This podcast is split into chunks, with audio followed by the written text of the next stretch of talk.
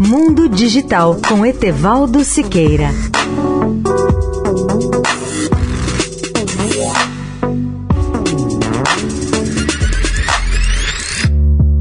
Olá, amigos da Eldorado. Hiroshi Mikitani, fundador da Rakuten, conglomerado tecnológico japonês que oferece serviços como compras e exibição de vídeos online, envolveu-se em um escândalo com investidores quando o grupo levantava o máximo de capital que podia e recrutava acionistas para apoiar a oferta pública inicial ou IPO de seu banco online.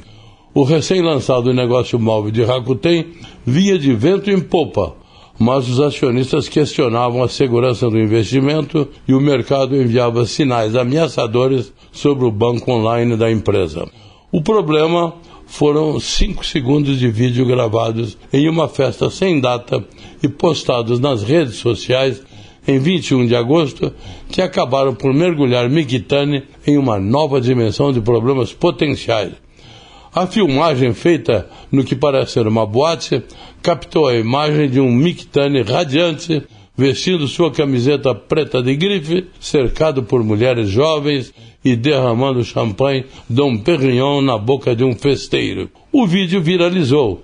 Não poderia ter surgido um momento mais constrangedor para isso. O escândalo seguiu-se no final de junho a vários dias de especulação, inclusive entre investidores, sobre algumas das recentes discussões de Mick Tani no Twitter, tarde da noite, quando ele passou 20 minutos envolvido em um bate-boca com um youtuber que viralizou na internet sobre alegações de um misterioso presidente M e seu gosto por festa com mulheres ucranianas. Leia o artigo na íntegra no portal Mundo Digital, tudo junto.net.br. Etevaldo Siqueira, especial para a Rádio Eldorado. Mundo Digital com Etevaldo Siqueira.